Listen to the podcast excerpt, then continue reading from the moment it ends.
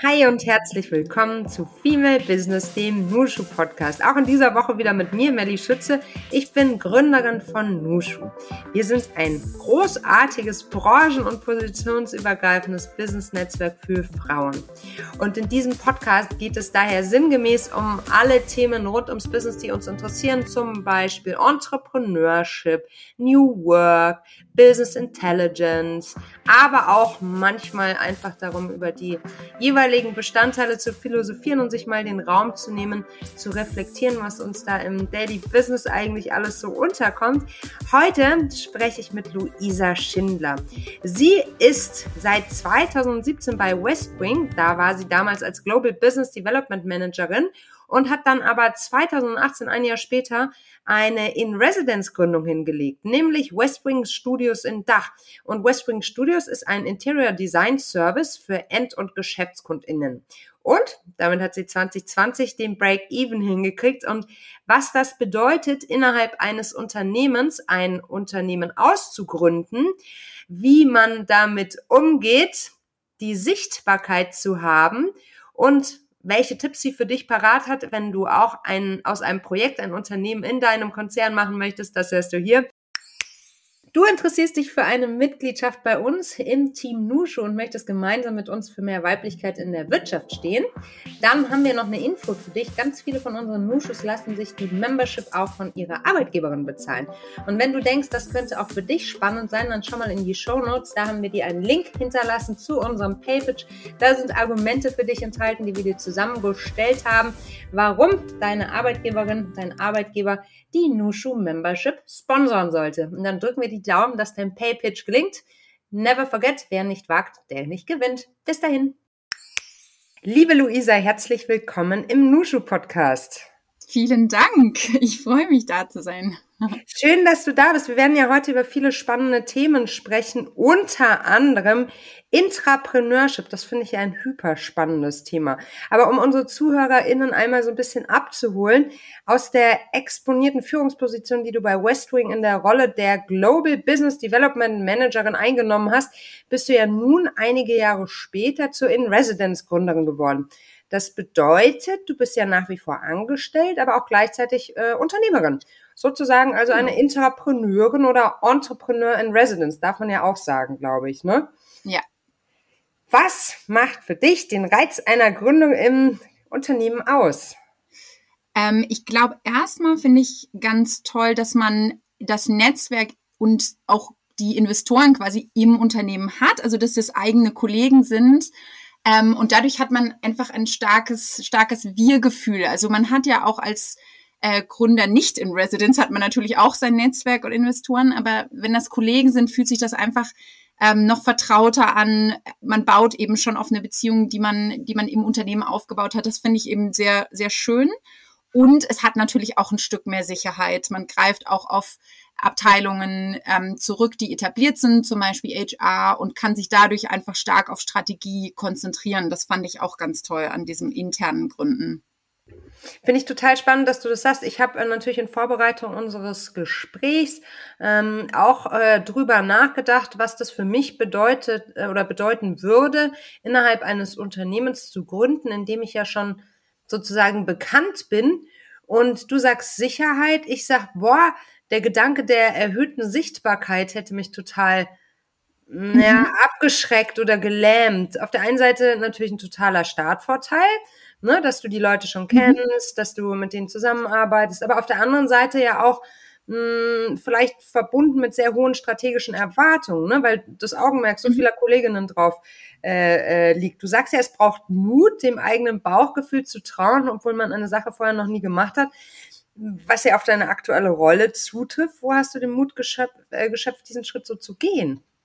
Ich glaube, als erstes habe ich mich einfach wahnsinnig gefreut über das Vertrauen und die Aufgabe. Also mein Fokus war gar nicht so stark darauf, was könnten die anderen was Negatives denken oder so, sondern ganz stark die Begeisterung für diese Aufgabe. Ich glaube, das ist ja auch eine sehr gute Voraussetzung, wenn man was gründet, wofür man sehr begeistert ist. Und ich war so fokussiert darauf, was ist jetzt alles zu tun, dass ich fast keine Energie mehr hatte zu überlegen, was, wie die anderen mich jetzt wahrnehmen oder sehen dabei. Und ähm, dann hilft es natürlich auch, wenn man eben gute Beziehungen schon hat mit den Kollegen, sich klar zu machen, die sind vielleicht neugierig, was jetzt passiert, aber die wollen ein Jahr jetzt nicht scheitern sehen oder so, sondern die sind meistens einfach neugierig und freuen sich auch, wenn sie irgendwie was beitragen können. Genau. Und ich glaube dann, was bei uns auch gut ist, wir, wir haben so ein Vorgehen typischerweise, dass wir Dinge im Kleinen testen, also immer Step by Step vorgehen. Also man lehnt sich gar nicht so weit aus dem Fenster mit, mit Dingen, sondern man testet im Kleinen, wenn man sieht, hm. es gibt ein positives Ergebnis, dann geht man einen Schritt weiter. Das heißt, das Risiko ist tatsächlich auch überschaubar. Genau. Das ja, verstehe. Also man wächst so ein bisschen rein, auch organisch. Ja. Mhm. Mhm, mhm. Genau. Vielleicht kannst du uns noch mal so ein bisschen ähm, rückblickend äh, schildern, wie das dann damals so läuft und wie es äh, heute ausschaut mit deinem Start-up im Unternehmen.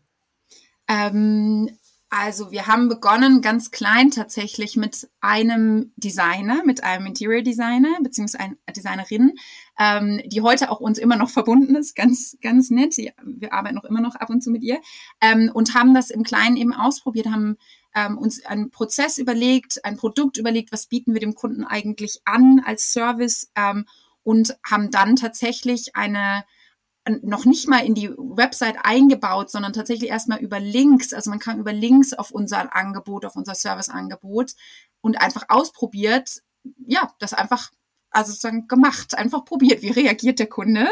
Ähm, und inzwischen sind wir eben bei einem Team von fast 40 Personen und bei sehr, sehr professionellen Prozessen, sehr, sehr schönen Konzepten. Das ist natürlich ja alles sehr, sehr viel weiter heute. Aber ja, wir haben ganz klein angefangen und mhm. einfach ausprobiert, ja. Mhm. Einfach ausprobiert, dann ähm, positives Feedback sozusagen vom Markt bekommen mhm. und dann entschieden, okay, wir machen Rollout. Hm, wie, wie läuft denn das? Also so, so eine strategische Entscheidung im Unternehmen, dann wirklich zu sagen, wir machen das nicht als Projekt, sondern wir machen das als, ähm, ja, als eigene Unternehmung. Wie, wie kommt es zu so einer Entscheidung? Ähm, wir haben das tatsächlich begonnen als Projekt erst in einem Rahmen von einem größeren Wachstumsprogramm, ähm, wo es darum ging, mit bestehenden Kunden eben weitere Angebote zu entwickeln, quasi ihre bestehende Kunden mehr an uns zu binden. Ähm, und dann ist aus diesem Projekt mehr geworden, weil wir gemerkt haben, dass es, dass es viel Potenzial gibt in diesem Bereich, eben persönlich mit dem Kunden zu interagieren und dass das was ist, was ganz anders ist als der, e also als klassischer E-Commerce, den wir normal ja unser Core-Business macht. Das heißt, das war unterschiedlich zu dem Core-Business genug, um zu sagen, okay, das ist was eigenes. Ähm, und unserem, unserer Führung ist in, bei sowas auch immer sehr wichtig, dass man eine Freiheit hat, auch Dinge auszuprobieren. Und dazu braucht man ein bisschen ein, ja, eben eine ein Stück Abstand, sagen wir jetzt mal ein Stück Abstand sozusagen zum Core-Business, dass man, dass man Dinge neu ausprobieren kann. Also, dass man als Projekt greift man ja ganz klar irgendwie auf die bestehenden Marketingressourcen zu. Das wird irgendwie alles eingebettet ins Unternehmen. Aber wir sollten eben wirklich die Freiheit auch haben, neu auszuprobieren, was für Marketingkanäle funktionieren für uns, was für Prozesse funktionieren für uns und so weiter. Und so ähm, wurde das dann entschieden, dass wir das wirklich, ähm, um dieses Potenzial zu nutzen, ein bisschen separieren, als ein bisschen als was Eigenes aufstellen. Natürlich mit den, den Verbindungen ins Unternehmen, aber ein bisschen separiert, genau. Ja, ist total spannend, weil ich glaube, das ist ja wirklich ähm, für die für fürs fürs ähm, Hauptunternehmen für, für die Mutter sozusagen eine super spannende Geschichte zu sehen, wie man dann ja auch in ganz andere Bereiche reinwächst. Ne? Mhm. Ähm, auf der einen Seite und natürlich dann für dich sowieso hyper spannend, ne? so eine ganz andere ja. Perspektive einzunehmen aus mhm. dem aus dem, aus dem größeren Umfeld in ein eher kleineres. Was hättest du damals gerne schon rückblickend direkt gewusst über dein Leben als äh, ja angehende Unternehmerin dann? Gibt's da was? Ähm, ja, was hätte ich gerne schon gewusst? Ich glaube, dass man, ähm, dass man immer ein bisschen, ja, dass man sich quasi als Entrepreneur auch tatsächlich ein bisschen gesondert verstehen muss, denn das Core-Business hat meistens eben Priorität, wenn es so zu Ressourcen kommt, sagen wir mal. Ne? Es ist natürlich ganz wichtig, das Core-Business finanziert ja die Neugründung, sagen wir mal. Und ähm, natürlich ist dann, wenn es kommt zu Tech-Ressourcen oder so, ist natürlich erstmal das Core-Business dran. Das muss man einfach klar sagen. Ähm, das heißt, man muss ab und zu auch einfach mal warten. Ne? Das ist auch so, man hat einfach mal Phasen, wo man so ein bisschen uh, wartet. Ja, auszuhalten, ja. zu warten ist schon heftig, ja. Mhm. Genau, und genau, gerade wenn man eben jemand ist, der will und ein Macher ist und so, dann muss man da einfach manchmal so ein bisschen durch und muss natürlich das Team auch ein bisschen damit durchtragen ne? und sagen, so, also motivieren und irgendwie ein bisschen, äh, ja, die erklären, warum, warum man jetzt darauf wartet. Ne? Und ähm, das, das ist so ein kleiner Punkt. Bei uns ist aber cool gemacht. Ich glaube, das ist auch total wichtig, dass diese äh, Wachstumsinitiativen, diese Ausgründung quasi, dass die direkt an einen Executive berichten, damit die eben nicht untergehen unterm Core-Business, weil man man hat natürlich als, als neues ähm, kleines Business ein kleineres äh, Umsatzpotenzial, das ist ganz klar.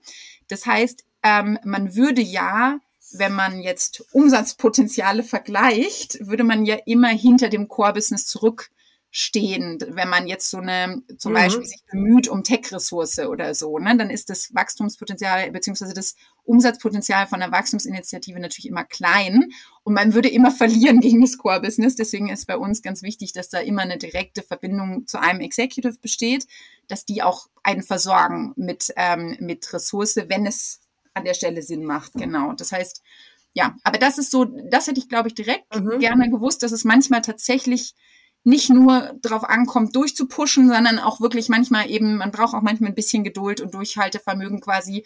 Ähm, und das ist in Ordnung dann, dass man wartet eben ein bisschen, bis man dran ist. Und da war ich früher ein bisschen zu unruhig, glaube ich. Aber mhm. Mhm. genau.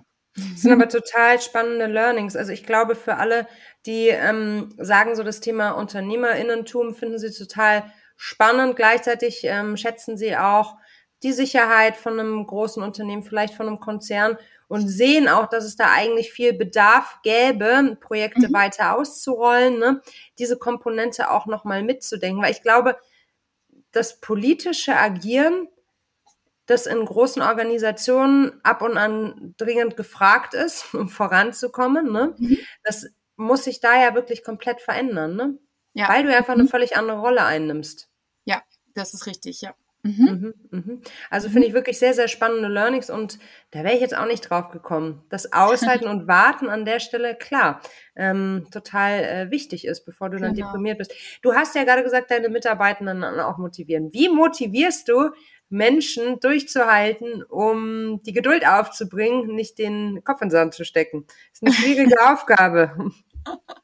Das stimmt, das stimmt allerdings. Ich glaube, dass ich jemand bin, ich versuche immer mit dem, was man dann hat, eben das Beste zu machen ne? und zu sagen, es ist Teil jetzt dieser, dieser Gründung, dass wir mitformen dürfen, dass wir mitgestalten dürfen.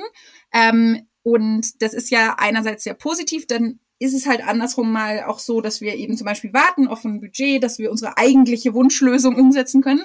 Aber jetzt haben wir auch die Freiheit eben aus dem, was da ist, im Moment zu machen, was wir können. Und das, das ist ja, da kann man jetzt eben sich auch wirklich beweisen, eine Kreativität unter Beweis stellen und zeigen, okay, wir haben jetzt die Tech-Ressource noch nicht, aber wir können doch ähm, die Sache so und so kreativ lösen, dass wir schon mal, dass wir schon mal ein kleines Schrittchen weiterkommen.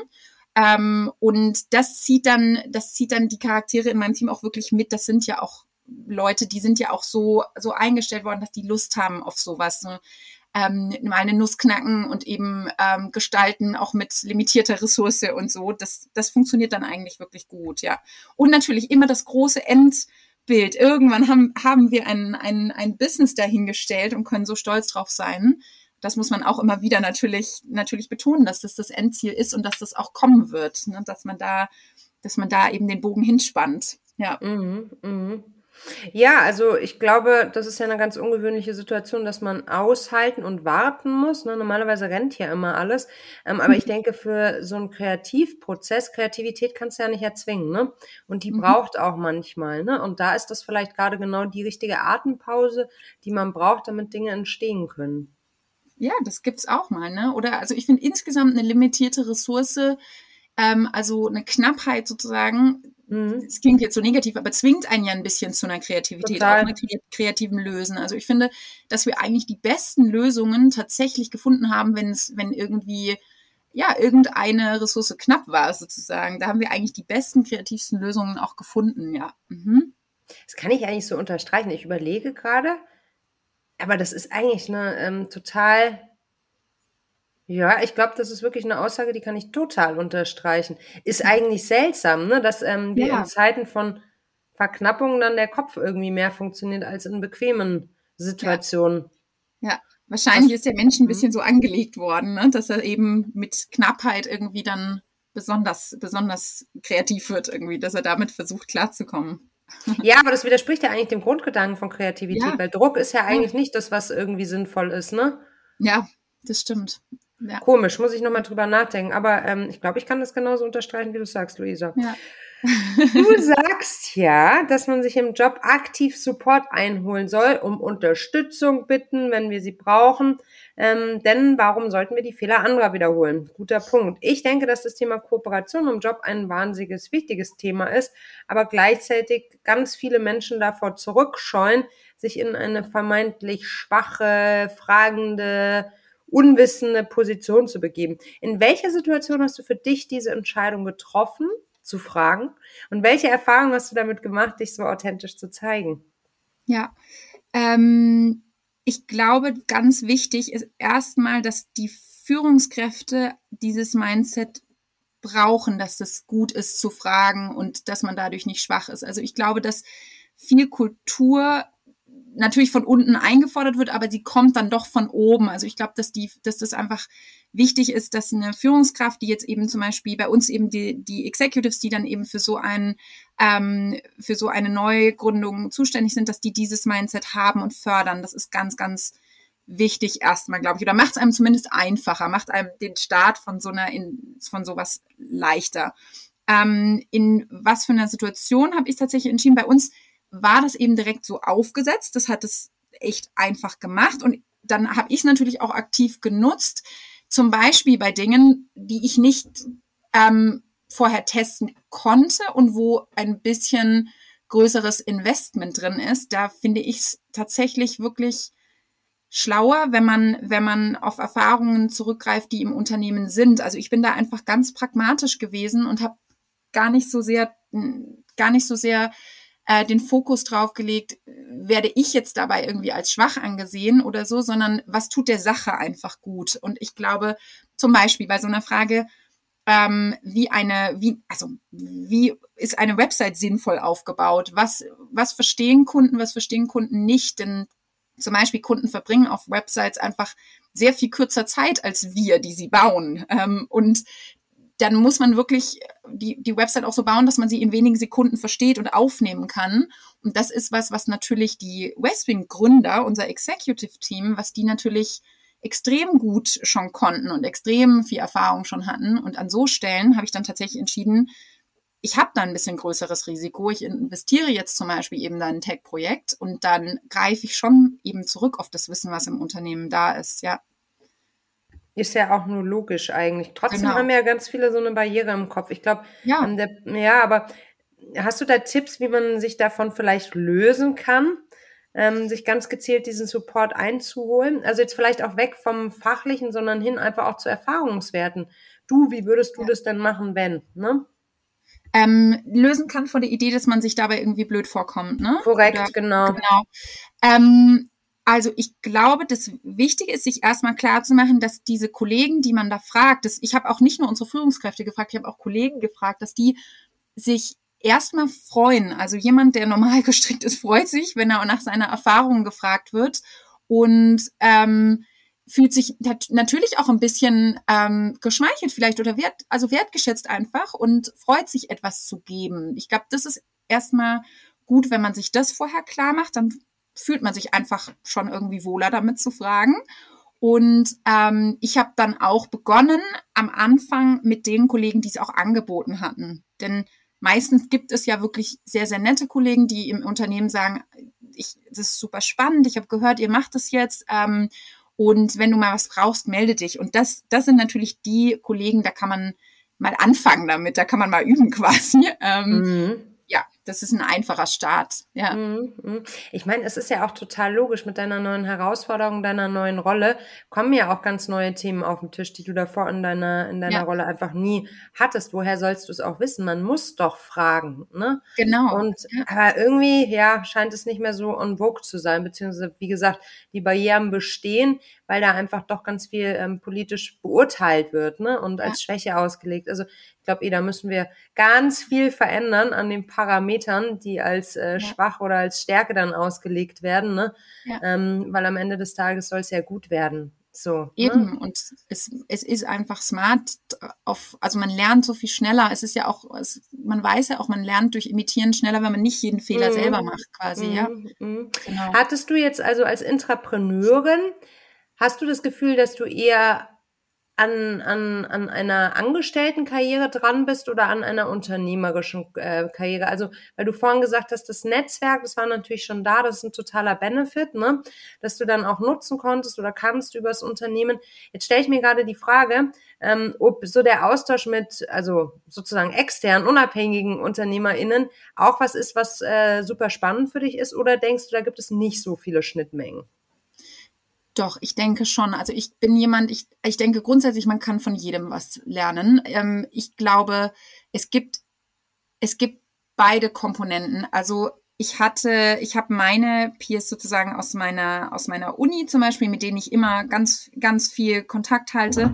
Ähm, und da gab es sowohl mit ähm, ehemaligen Kommilitonen eben, die eine Konzernkarriere machen, als auch ähm, mit Leuten, die gegründet haben, gab es Überschneidungen, weil es am Ende ja ganz abstrakte Themen auch sind. Ne? Also mhm. zum Beispiel Führung wird ein Thema, was man dann lernt, je, je größer das ist. Also das, das wächst ja dann das Team plötzlich ganz stark und man muss plötzlich eben führen und man muss auch durch ganz, also. Dieser Unglaube in deiner Stimme, herrlich. Das ist so dieses unternehmerische so Wahnsinn, was wir da angeschoben ja. haben, ne?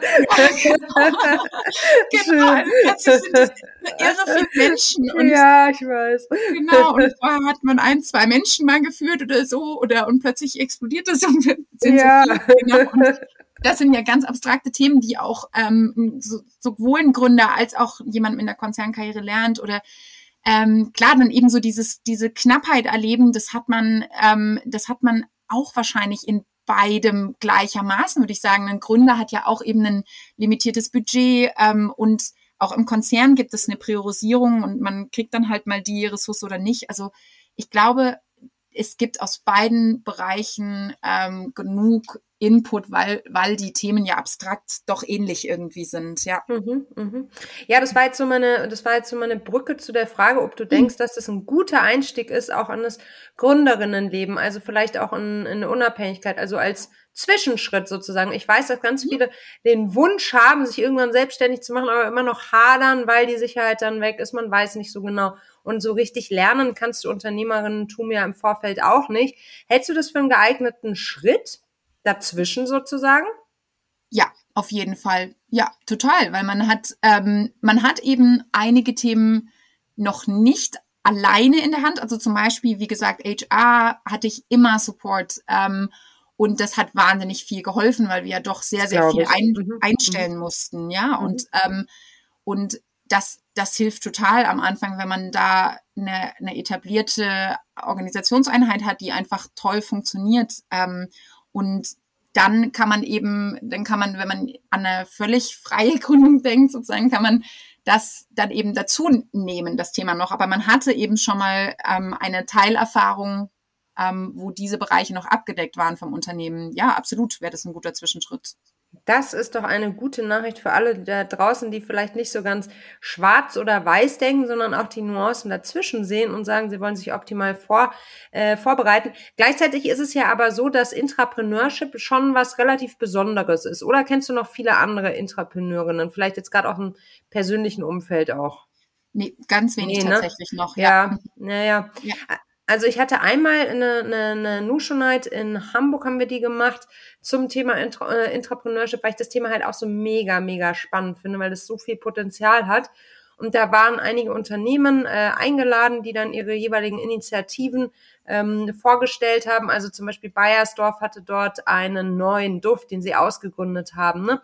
ähm, mhm. wo sie dann eben auch ausprobiert haben. Unilever hat was vorgestellt ähm, zum Thema Waschmittel, so eine neue Form von Waschmittel mit einer großen digitalen Komponente, auch hyperspannend. Also da gibt es ja schon ganz unterschiedliche Ansätze, aber gleichzeitig ist es überhaupt noch nicht on vogue, ne? Ja, es ist tatsächlich noch recht neu, ja. Mhm. Aber so. warum eigentlich? Ich meine, eigentlich für die Unternehmen hat es doch einen total dollen Vorteil. Wenn es nicht läuft, und ich meine jetzt auch über das Scheitern muss man sprechen und es ist ja auch keine mhm. Schande, mhm. Dinge können nicht laufen und das ist ja, eine Gründung ist ja immer auch eine Wette, ne, auf eine Art und Weise. Ja. Ähm, da kannst du noch so optimal vorbereitet sein, aber am Ende des Tages gibt es so viele Fallstricke. Ne? Ähm, ja. So. Und am Ende des Tages ist es doch eigentlich für so ein, für, für, für ein großes Unternehmen total von Vorteil, wenn es dann auch keinen, keinen Image-Transfer geben wird. Alleine ja. deshalb und weil es agiler ist und, oder? Ja. Ja, ich glaube, es ist tatsächlich eine Entscheidung, die, die dann sehr weit oben getroffen werden muss. Ist es das, das, was du am Anfang gefragt hast, ist das eher ein Projekt oder ist das eher tatsächlich eine, mhm. eine Gründung hier? Und ich glaube, dass bei unseren, ähm, dass unsere Executives einfach diese ähm, das Gefühl haben wirklich, dass, dass es ein Vorteil ist, wenn man noch mal ein bisschen alleine schwimmen muss. Also, dass man dabei eben Lösungen entwickelt, die vorher nicht da waren im Unternehmen und nicht mehr vom Gleichen macht, sondern tatsächlich was Neues entwickelt. Und ich glaube, ähm, dass, dass das in vielen großen Konzernen sich vielleicht, also dass, dass dieser Gedanke da einfach gar nicht existiert, sondern dass Projekte einfach ähm, im, in der bestehenden Unternehmensstruktur aufgesetzt werden. Ja, ich glaube, mhm. dass der Gedanke vielleicht einfach nur nicht durchgedrungen ist oder so. Mhm. Wenn jetzt die eine oder andere uns zuhört und äh, sagt, ich arbeite da schon die ganze Zeit auf einem Projekt und es hat eigentlich wahnsinnig viel Potenzial ähm, und das ins inspiriert mich total, was ihr gerade hier so besprecht. Hättest du Argumente, die du an die Hand geben könntest, warum Entrepreneurship sich für Unternehmen lohnt, die diese Person dann intern pitchen kann? ich glaube, man muss, man muss es tatsächlich im Einzelfall diskutieren. Ich glaube, es kommt tatsächlich darauf an, ähm, ob dieses, ob das, also wie dicht das Projekt am Core-Business dran ist und ähm, auch, ja, ob, ja, also ob, ob es tatsächlich davon profitieren würde, Dinge so zu machen, wie das Core-Business es immer gemacht hat. Ähm, das muss man natürlich im Einzelfall diskutieren. Aber ich glaube wirklich, dass das Argument, was, was mir jetzt im Nachhinein eben so am, am meisten ins Auge fällt, ist, dass, ähm, dass man neu denkt, dass man neu erfindet und zum Beispiel so Dinge, die im, im die zum Beispiel, es gibt Prozesse, die, die werden einmal so aufgesetzt, wie mhm. sie waren und dauern dann irgendwie zwei Tage und so. Und wir haben keine Ahnung, wie der Prozess geht. Wir setzen den auf und bei uns dauert er einen halben Tag. Einfach weil wir nicht wussten, dass er zwei Tage dauern soll. Mhm. mhm. Und das sind so Aspekte, dass wenn man zu dicht am Core-Business dran ist, dann lernt man ja direkt, der Prozess dauert zwei Tage und wir machen den nach, so wie er ist. Mhm, wenn man aber ein bisschen halt, freier ne? schwimmt, mhm, genau, ja. wenn man ein bisschen freier schwimmt, denkt man sich den neu aus und, und ist viel freier und unvoreingenommener und hat vielleicht eben eine Idee und ist mhm. schneller mit Dingen oder mhm. ja. Ähm, deswegen, das wäre für mich das Hauptargument, dass eben so wirklich Verbesserung, Innovation viel einfacher ist, wenn man jemanden neu dran setzt und der ein bisschen freier starten kann. Das, mhm. ja, mhm. das wäre mein Hauptargument. Und Luisa, zum besseren Verständnis nochmal, die ganzen KollegInnen, die du jetzt hast, diese 39, 40 Menschen, sind die davor alle bei, bei Westwing äh, schon angestellt werden oder sind die alle komplett neu zu euch gekommen? Allermeisten sind komplett neu gekommen. Ich will gerade, eine Person mit mir war schon vorher mhm. bei Westwing. Nee, zwei zwei mhm. Personen mit mir. Also wir sind zu dritt, die vorher schon bei Westwing waren und alle anderen sind neu. Ja, ja das ist natürlich auch genau der, der Aspekt. Ne? Also ihr bringt schon die Expertise aus dem, ne, aus dem, aus dem, aus dem Core-Business mit. Mhm. Auf der einen Seite, also ihr drei jetzt, auf der anderen Seite sind natürlich alle anderen komplett frei, weil sonst glaube ich auch immer, dass es nur ein Anlehnen an die, an, ans Core-Business ist, ne? Fortlaufend. Ja. Mhm. Ah, verstehe. Super spannend. Liebe Luisa, ich würde gerne spielen und zwar eine Runde Quick and Dirty. Ich ähm, mhm. stell dir das einmal vor. Das geht so: Ich lese dir eine Frage vor und du antwortest idealerweise in einem Satz. Okay. Okay. Are you ready? I'm ready. Gut. Was war der Moment, der für dich dein bislang größtes Erfolgserlebnis war? Ich glaube tatsächlich Break-Even, als wir Break-Even erreicht haben, ja. Was liest du gerade? Ja, das kannst du gerne noch ausführen. Also das, ähm, das ist ein bombastisches Gefühl. Ja, das war schon toll. Ja, weil man einfach, man ein, eine ganze lange Zeit darauf zuarbeitet und ähm, am Anfang ja auch nicht genau weiß, was ist, was sind die Hebel, wie man es dann tatsächlich umsetzt und plötzlich macht es Klick und es, es ist da. Das ist natürlich sehr cool. Ja. Das ist super cool. Und ähm, ab da weiß man dann auch, okay, man hat noch viel mehr Gestaltungsmacht. Ne? Davor ist es einfach nur schaufeln, schaufeln, schaufeln, schaufeln, schaufeln, genau. um diesen Berg irgendwie zu beseitigen ne? und dann irgendwann mal Luft zu bekommen, nach vorne zu denken und danach ist so, ah, jetzt kann ich auch gestalten und nicht nur reagieren, oder? Genau, genau. Mhm, mhm. Was liest du gerade, Luisa? Ähm, ganz lustig, ich lese tatsächlich das Symposium von Platon, ganz äh, unbusinessmäßig. okay. Was ist deine schönste Networking-Geschichte? Meine schönste Networking-Geschichte. Ähm, ich glaube, es ist nicht eine einzige Geschichte. Ich glaube tatsächlich, meine fünf engsten Freundinnen aus der Uni, mit denen ich eine unglaublich enge Freundschaft habe und die meine coolsten Sparingspartner sind und irrsinnig erfolgreich alle. Ähm, ich glaube, das Vertrauen, was wir haben und die gegenseitige Unterstützung, das ist für mich das schönste Network eigentlich. Ja. Wenn das nicht ein tolles Shoutout ist an deine Ladies-Truppe, Luisa, schön. Was ist dein persönlicher Kraftort? Ähm, die Berge tatsächlich, in der Natur immer. Ja, mit meinem Hund draußen sein. Wen fragst du, wenn du eine berufliche Fragestellung hast?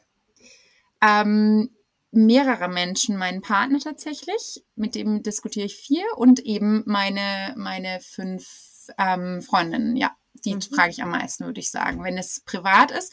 Und im Job ähm, habe ich ganz tolle Kollegen und mein, also tolle Chefs. Äh, unsere Führungskräfte sind super. Da kann man jeden fragen. Was war die größte Herausforderung in deiner Karriere in den letzten zwei Jahren?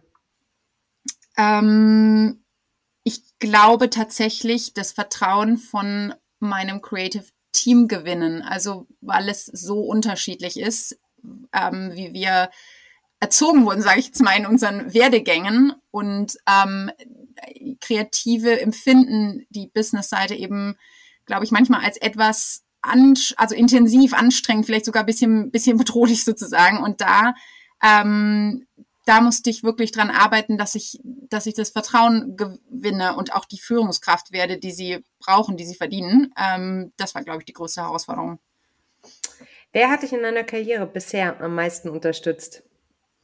Ähm, ich glaube tatsächlich unsere Westwing Gründer im mhm. beruflichen. Die mhm. haben mich am meisten unterstützt und ähm, meine, mein Partner und meine Familie, würde ich sagen, ja. Welche mhm. Situation in deiner Karriere würdest du heute anders angehen als damals?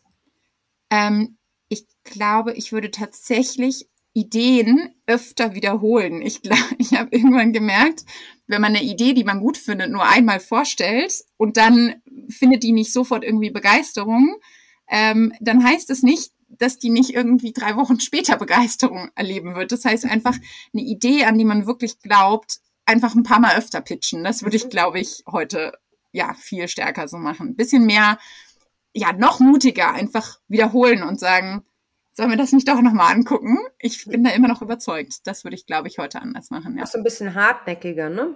Ja, mhm. nicht so schnell, nicht so schnell glauben, dass das, dass das keine gute Idee ist. Denn mhm. einige dieser Ideen haben wir dann tatsächlich doch gemacht. Ähm, und die haben auch funktioniert. Und ähm, ja, da kann man sich einfach ein bisschen Zeit sparen, wenn man, wenn man das ein paar Mal öfter pitcht, würde ich mhm. sagen, ja. Mhm. Wenn du eine Sache auf der Welt sofort ändern könntest, welche wäre das? Ähm, ich glaube, dass es einige gute Entwicklungen gibt, was Nachhaltigkeit, Mitarbeiterzufriedenheit etc. betrifft. Und ich glaube, ich würde das einfach beschleunigen. Ich finde es so spannend, in den, in den ähm, 2010er Jahren ist das, ist das Beispiel von ähm, Bhutan so, so diskutiert worden, mhm. auch in der UN. Also dieser Staat, der eben maximiert nicht nur nach ähm, wirtschaftlichem Wachstum, sondern tatsächlich eben Glück, also eine mhm. Glücksformel für sich genau. definiert hat, die kann man jetzt, also die kann man kritisieren, die kann man natürlich unterschiedlich bewerten, aber ich finde die Idee so toll und ich glaube, dass heute Unternehmen, also ich kann sagen, unser Unternehmen ähm, ganz stark über solche Themen nachdenkt und auch richtige Schritte macht. Ähm, und das, ich glaube, ich würde das einfach nur beschleunigen. Ich wäre da gerne schon am Ziel quasi schon weiter, aber ja, sonst. Eine, eine ja. Humanisierung der Arbeitswelt sozusagen. Ja, genau. Mhm. Mhm. mhm. Wie ist deine Definition von Feminismus und bist du Feministin? Ähm, ich würde sagen, Feminismus ist für mich ein Streben nach Gleichberechtigung. Ähm, und in dem Sinne bin ich dann auch Feminist. Und ich finde, es sollten in dem Sinne auch alle Feministen sein, denn es sollte, ähm, also unsere Handlungen, quasi die Ergebnisse, die wir erarbeiten, ähm, unsere, unsere Mensch, also unsere menschlichen Qualitäten, das sollte bewerten, also das sollte unsere weiteren Möglichkeiten definieren und uns, also das sollte definieren, welche Türen sich uns öffnen und nicht quasi ein Geschlecht oder eine Ausrichtung. Ähm, ich finde, das sollte irrelevant werden bei solchen Fragen. Vielen Dank, Luisa, für deine Zeit und dass du uns einen kleinen Einblick in deinen Business-Alltag als Entrepreneurin gegeben hast. Schön, Gerne. dass du bei uns warst. Vielen Dank für die Einladung. Ja, das war ja wieder eine aktuelle Folge von Female Business, der Nusche Podcast. Vielen, vielen, vielen Dank euch da draußen für euer konsequentes Zuhören. Unsere Zahlen wachsen konsequent und rasant. Das freut uns natürlich sehr und ist echt absolute Wertschätzung. Und wenn du uns noch einen Gefallen tun möchtest, dann lass uns doch einfach eine 5-Sterne-Bewertung da. Das geht ganz schnell. Das kannst du mittlerweile auch bei Spotify tun, genauso wie natürlich bei Apple Podcasts oder auch an deinem Google Play Store.